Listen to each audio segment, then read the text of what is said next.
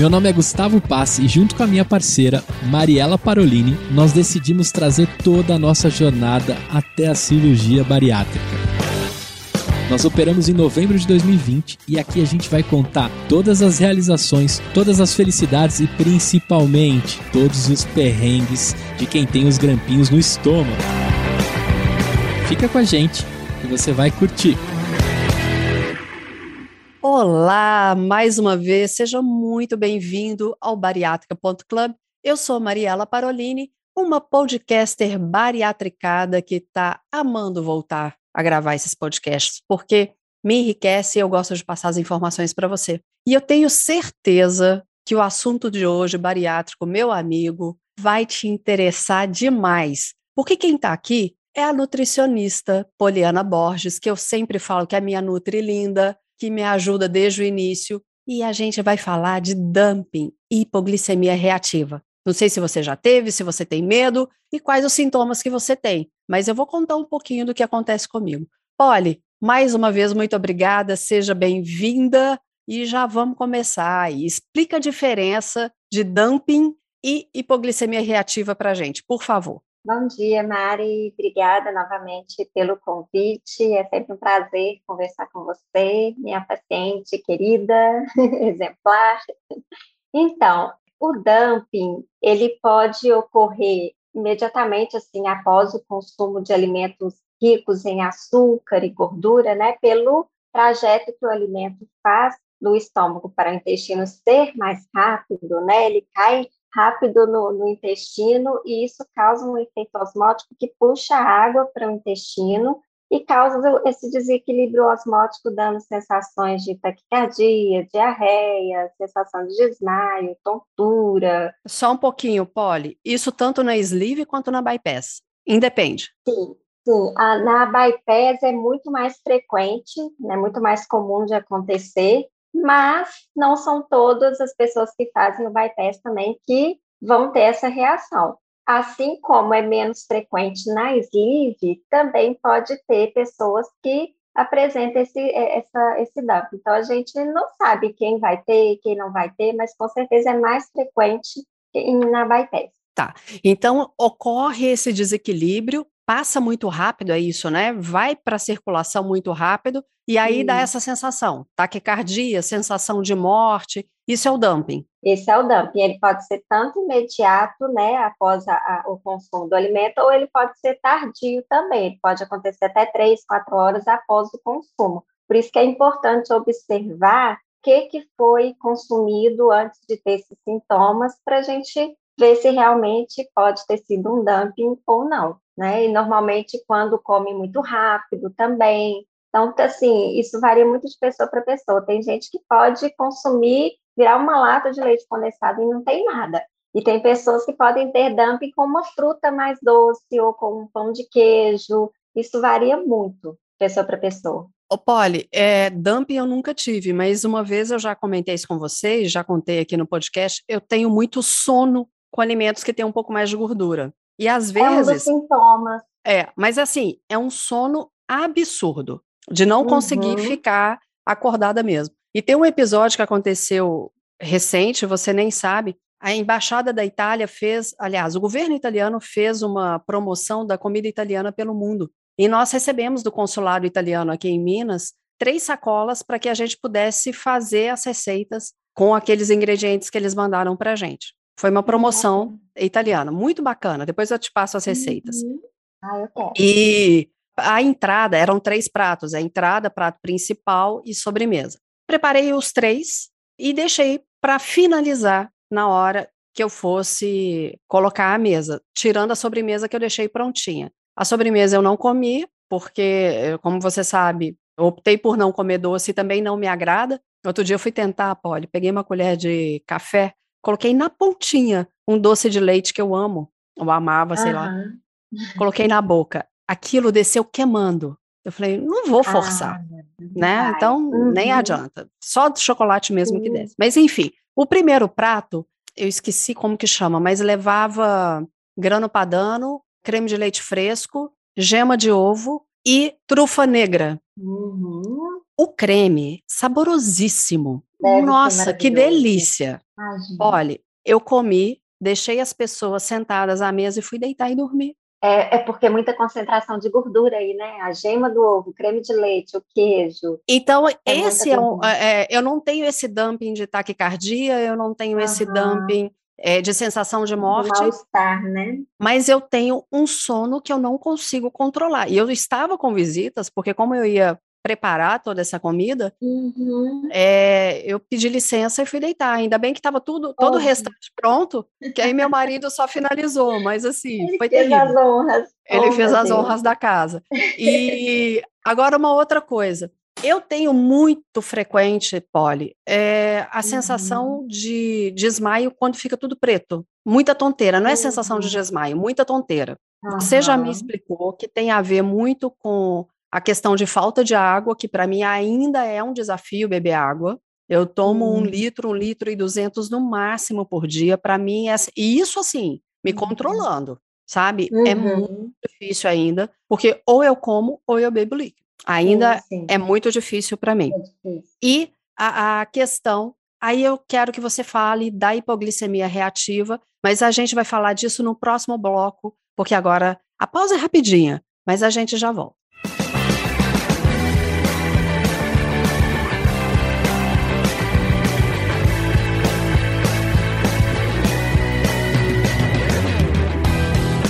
Olha, então, agora é para falar sobre a hipoglicemia reativa, para que depois a gente compare um com o outro e ah. perceba a diferença. O que, que é hipoglicemia reativa? Tem a ver com esse preto que dá na hora que levanta? Então, esse preto que levanta, não, não, não, não é totalmente ligado à hipoglicemia, mas isso é, é, de levantar rápido assim pode acontecer sempre, assim, não, não tem relação com a É uma coisa que eu, é, é uma coisa que eu já tinha até antes da cirurgia. Levantei rápido é muito e fica preto. frequente. É muito frequente. Então, o que a gente orienta é ter esse cuidado de levantar devagarzinho, respirar para evitar esse sintoma, essa sensação. Agora, a hipoglicemia, a gente tem que observar porque ela pode ser confundida sim com o dumping, né? Porque o mal-estar é parecido, né? Também dá, pode dar ataque cardíaco, suor frio, essa sensação ruim toda. Mas na, no caso da hipoglicemia, a gente tem alguns fatores que podem levar a esses sintomas. Então, assim, além dessa questão da hidratação ser importante, a gente tem que observar o tempo que ficou em jejum, então procurar não ficar sem se alimentar por muito tempo. O consumo alimentar é menor, né? A capacidade gástrica é muito pequena, então a gente tem que procurar comer distribuída ao longo do dia, porções pequenas, para evitar esses sintomas, para manter a glicemia constante ali, regular, né? Então, não ficar muito tempo sem se alimentar. Outra coisa que é importante também é não, não deixar de consumir alimentos ricos em fibra, em proteína, porque isso ajuda a manter a glicemia normalizada. Então, se a gente cons é, consome só carboidratos, né, no caso, assim, pão, a fruta, é, a, a, alimentação ela fica muito voltada, muitas das vezes, para o carboidrato e fica deficiente em proteína. Então, acontece que esse carboidrato ele é absorvido mais rápido e também rapidinho já cai a glicemia. Então, é, é importante ter essa associação com alimentos fontes de proteína, de fibra, né, os alimentos de fonte animal, aí, queijo, iogurte, leite, é, o ovo mesmo, para a gente poder manter essa glicemia normalizada mais tempo e evitar esses episódios de hipoglicemia. Polly, quando você fala isso, é, eu lembro de uma coisa que você me fala, Mariela, não, não precisa eliminar carboidrato, coloca sempre proteína. Uhum. Tem que diminuir. A gente precisa de tudo, né, Polly? Com certeza. Eliminar o carboidrato, pode falar. Não, a gente precisa, é, é não tem. E, e, eu, como alguém que é casada com quem já teve padaria por mais de 20 anos, defendo uhum. isso também, né? Claro, eu engordei porque comi muita proteína, ah, muita proteína não, muito, muito carboidrato, né? engordei mais. Uhum. Tanto que eu emagreci 35 é. quilos. Mas ah, emagreci 35, tá, Polly? Você não sabe Uau. porque já tem quase seis meses que a gente não encontra mas em maio Muito estarei aí do mesmo jeito. Estou te esperando.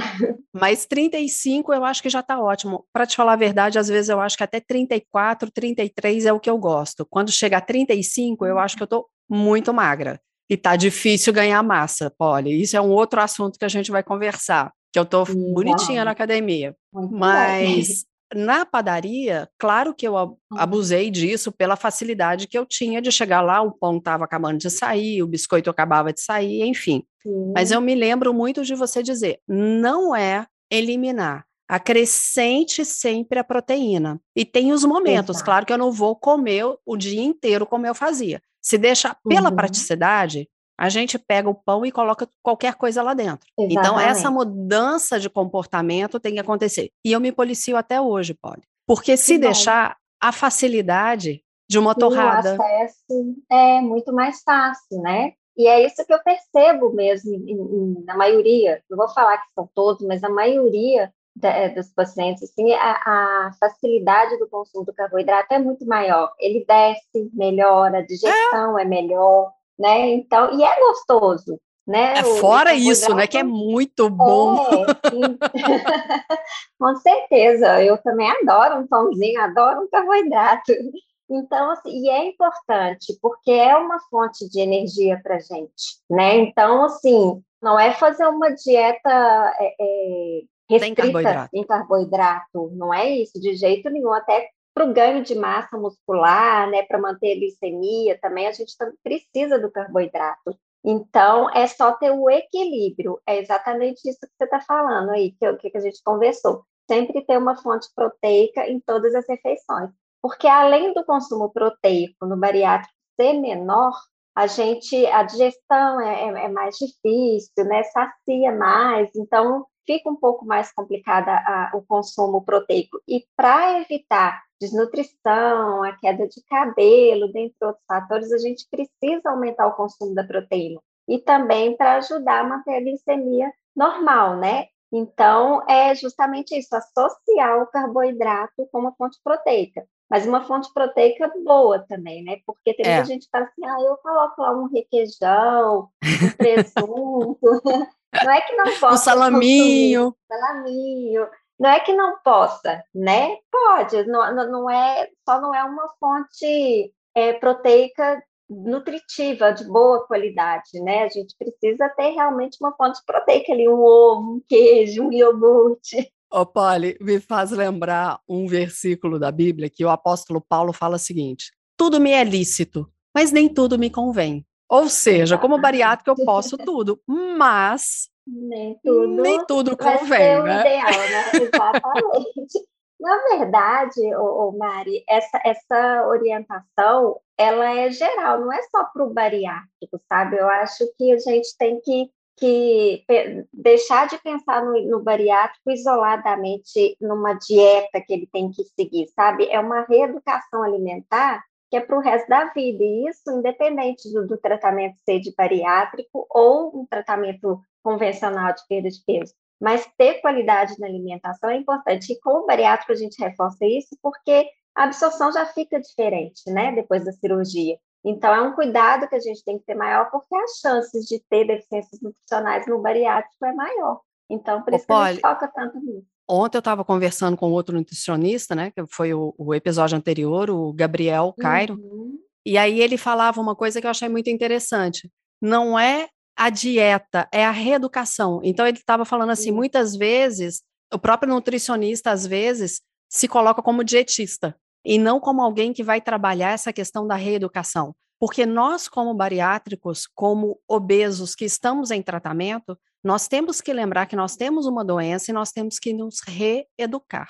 Exatamente. A gente nem gosta muito de falar esse termo dieta mesmo, não, porque quando a gente fala é. dieta, já, já vem aquela noção de coisa restrita, que tem que cortar isso e aquilo, que é muito rigoroso, e realmente a gente, a gente acostuma a falar dieta, porque todo mundo fala, de, fala dieta, uhum. né? Mas na verdade é isso, é mudança de hábitos, de, de estilo de vida, é reeducação alimentar, é aprender a alimentar, né? Ter um bom relacionamento com o alimento mesmo. Porque, no, no, igual você falou, obesidade é uma doença e não tem cura. Infelizmente, Exato. pode ter uma recidiva da obesidade, né? Pode voltar a ganhar peso, Então, é um controle que a gente tem que ter pro resto da vida. Então, assim, é, é, com as consultas, eu tento não, igual eu falo, eu não, eu não quero que você venha aqui só e faça o que eu te falo que tem que fazer e pronto. Eu quero que você entenda o porquê, que você aprenda para ter a autonomia das suas escolhas e tudo. Então, é aprender a alimentar mesmo para você conseguir manter para o resto da vida e evitar o, o reganho de peso, né?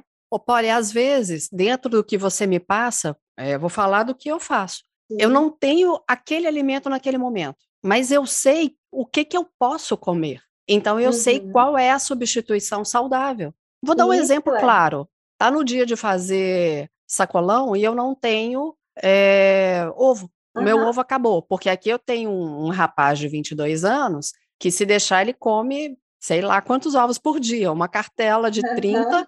é, não dá uma semana aqui em casa. Então, às vezes eu não tenho ovo, o que, que eu posso substituir esse ovo? Eu tenho meu ovinho de codorna, né, que eu, eu deixo sempre uhum. na geladeira. Uhum. Ou às vezes eu pego uma fruta com queijo, eu amo banana com queijo. Sim, então, eu vou é fazendo é, substituições e que são coisas que não são, vou falar assim, não é aquela coisa de nutricionista que fala assim, ah, eu não tenho dinheiro para comprar né? Porque são de coisas do dia a dia. A gente sabe que sacolão uhum. aumentou para caramba, mas tem algumas uhum. coisas que ainda são básicas e que eu tenho aqui em casa e que eu vou fazer nas minhas substituições. Então, se eu não Sim, tenho é naquele dia uma chia, se eu não tenho uma farinha de aveia, se eu, eu vou fazendo substituições com outras coisas que eu posso comer. E, e daí Exatamente. é a questão da, da mudança de mindset a questão da mudança de mentalidade. E todo mundo entra. A minha filha começou a levar para a escola marmita, porque ela estuda o dia inteiro. Ela está no ensino médio, uh, onde ela faz é ensino médio e é técnico, então ela tem aula manhã e tarde. Pra, ao invés de uhum. sair, ela leva a marmita dela e leva pouco. Então ela fala assim, mãe, eu já não dou conta mais de comer muito. Olha só. Então foi tá uma vendo? mudança para todos. a única mundo. coisa que eu consegui do meu marido foi de me... É, a única coisa meu marido consegui só que reduzisse a quantidade de doce por semana, mas ainda chego lá. Ah, mas, mas não foi imposto para ninguém. Ganho. Sim, isso que é importante, né, Mari? Porque é, a gente escuta, eu, eu escuto muito de, de, dos pacientes assim, ah, porque em casa é complicado, porque um gosta disso, outro gosta daquilo, agora porque eu não posso, eles não podem. Falando, não é que você não pode, né? É. Claro, a gente pode tudo. O negócio é ter mesmo é, é, consciência do, do, do, da frequência de consumo, de quantidade, isso que é prejudicial à saúde, né? E não é, ah, porque ele, você não pode, eu não posso comer. Então, não é assim, é, é bom ter esse convívio é, familiar, né, essa ajuda que um dá ao outro, porque isso vai ser benéfico, igual você falou, foi benéfico para todo mundo. Então, é uma coisa que a gente precisa ter essa consciência, porque o ambiente familiar, ele influencia demais. Então, isso desde a infância, os hábitos que os pais têm são os hábitos que as crianças vão ter. Então, a gente criar esse ambiente saudável, né, em família, é super importante e ajuda muito. Polly, então no próximo bloco a gente vai falar exatamente sobre isso. Como a gente pode mudar de todo mundo e como a família pode ajudar para evitar o dumping e a hipoglicemia. Hipoglicemia, toda hora eu esqueço, reativa. Anotei aqui para lembrar. Então, no próximo bloco, a gente vai falar disso.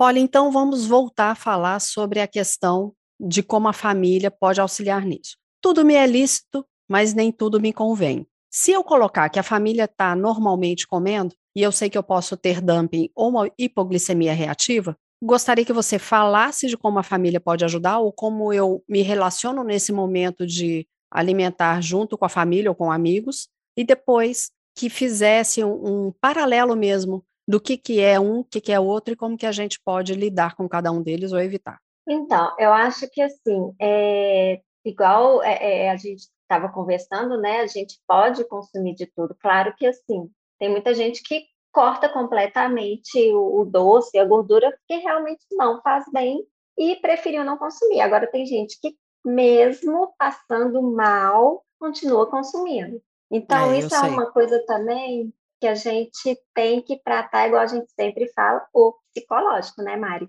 Porque é uma mudança que a gente tem que fazer em sentido geral, não é só a redução do estômago, a gente tem que mudar tudo. E, o, e a forma, o pensamento, né, isso tudo é o que vai influenciar mesmo no consumo. Então, psicologicamente, a gente tem que estar bem e entender o que, que é importante essa mudança. Então, assim, é, para evitar o dumping, né, para evitar essa hipoglicemia, então é importante a gente ter um fracionamento regular da alimentação, comer pouquinho, mas distribuído ao longo do dia. De quanto em quantas comendo. horas? Olha, eu recomendo, Mari, de três em três, no máximo em quatro em quatro, não ficar muito tempo sem comer, né? Então, tem gente que fica horas e horas e horas, seis horas, oito horas sem comer nada. Então, isso tende a dar um mal-estar muito grande e a deficiência nutricional. Principalmente, a gente tem que pensar nisso também. Então, eu aconselho em torno de três em três horas, aí, no máximo, a cada quatro horas. Isso vai depender muito da, da, da, do dia a dia da pessoa, né? Então, isso é muito variado. Agora, outra questão é aquela questão que eu falei de associar alimentos com de proteína, de fibra, né, na, na, junto com os carboidratos, evitar comer um, um, doce, por exemplo, com o estômago vazio, porque aí a sensação vai ser pior ainda. Então, deu vontade de comer um doce e tal, come, faz uma refeição ali, né? Tenta comer isso, esse docinho, esse pedaço de chocolate após a refeição, porque isso já ajuda a prevenir esse dumping. Você vai comer menos, você já vai estar saciado, né? Então, isso também ajuda. E assim, eu acho que a convivência, igual a gente estava conversando no bloco anterior, com a família, né, explicar, orientar o que, que é a cirurgia, como que funciona, eu acho que isso é muito importante, porque o apoio familiar, ele é importante. Então, assim, pode ter lá na geladeira o seu docinho, né, se no fim de semana quer consumir, não tem problema. O, a questão é a gente se ajudar, porque a gente sabe que isso vai ser importante no processo de emagrecimento e de mudança de hábitos, né, da, da pessoa que fez a cirurgia. Então, eu acho que ter, de repente, essa orientação é, é, pra, para os familiares, né, igual tem muita paciente que fala assim, ah, é, eu, a gente, eu vou na casa de amigos, a gente sai, tudo, eles ficam insistindo para eu comer e tal. Eu acho que isso é importante a gente conversar sobre o que é a cirurgia, que às vezes fala assim, ah, só um pedacinho, não vai te fazer mal, não. Então, sim, ou então em relação à bebida alcoólica, né? Bebida alcoólica não vai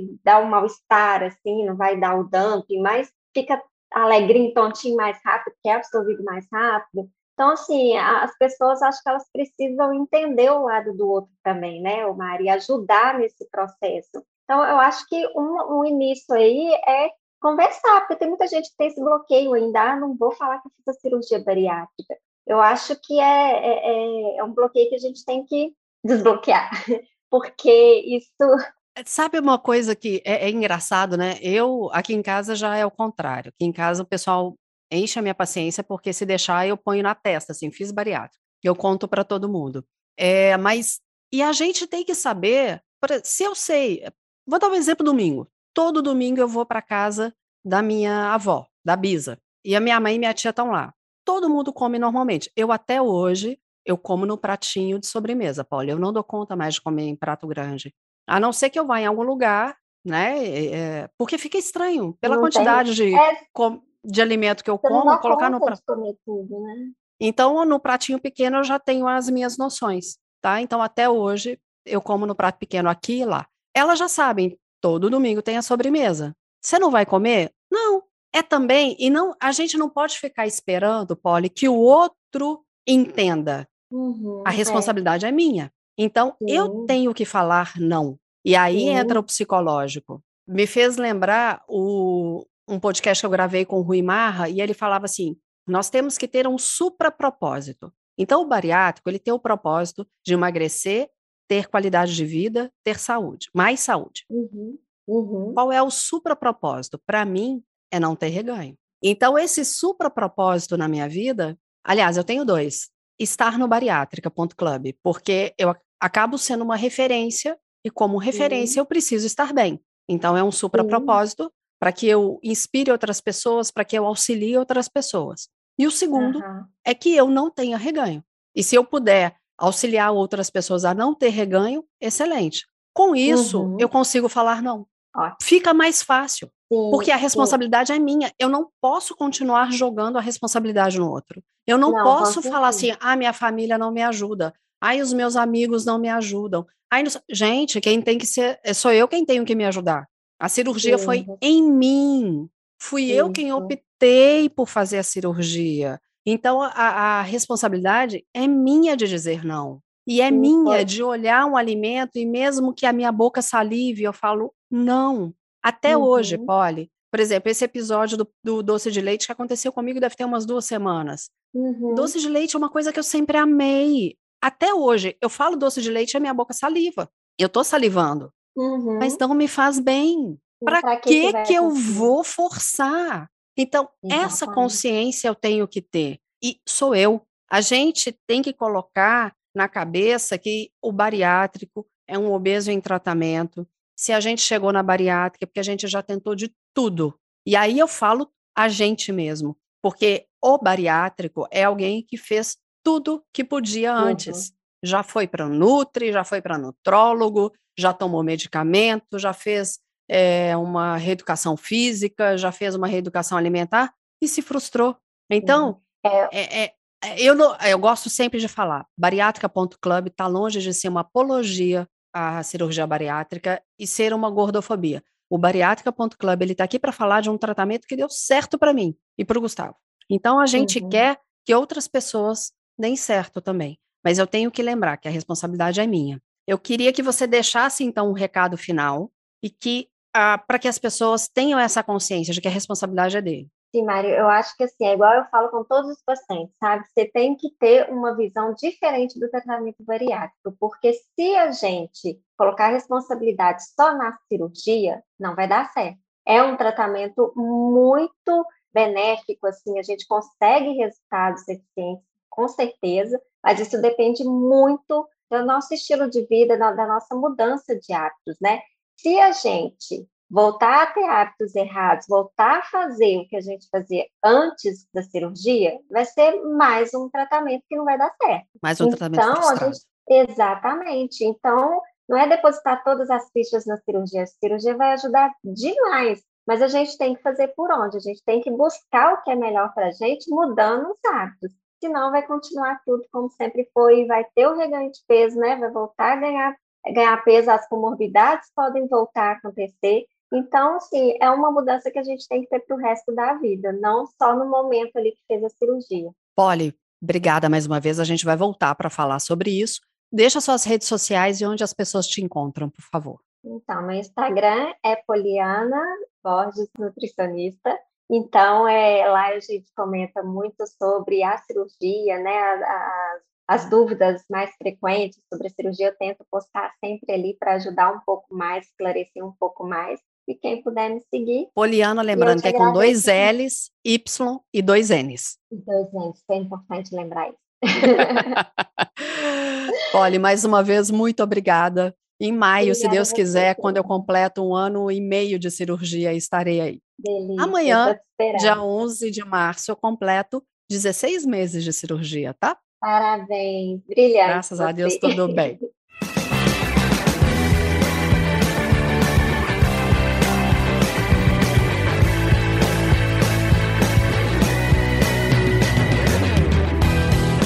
Olá, meu nome é Cristiane, tenho nove meses de bariátrica sleeve. Até agora foram 30 quilos eliminados.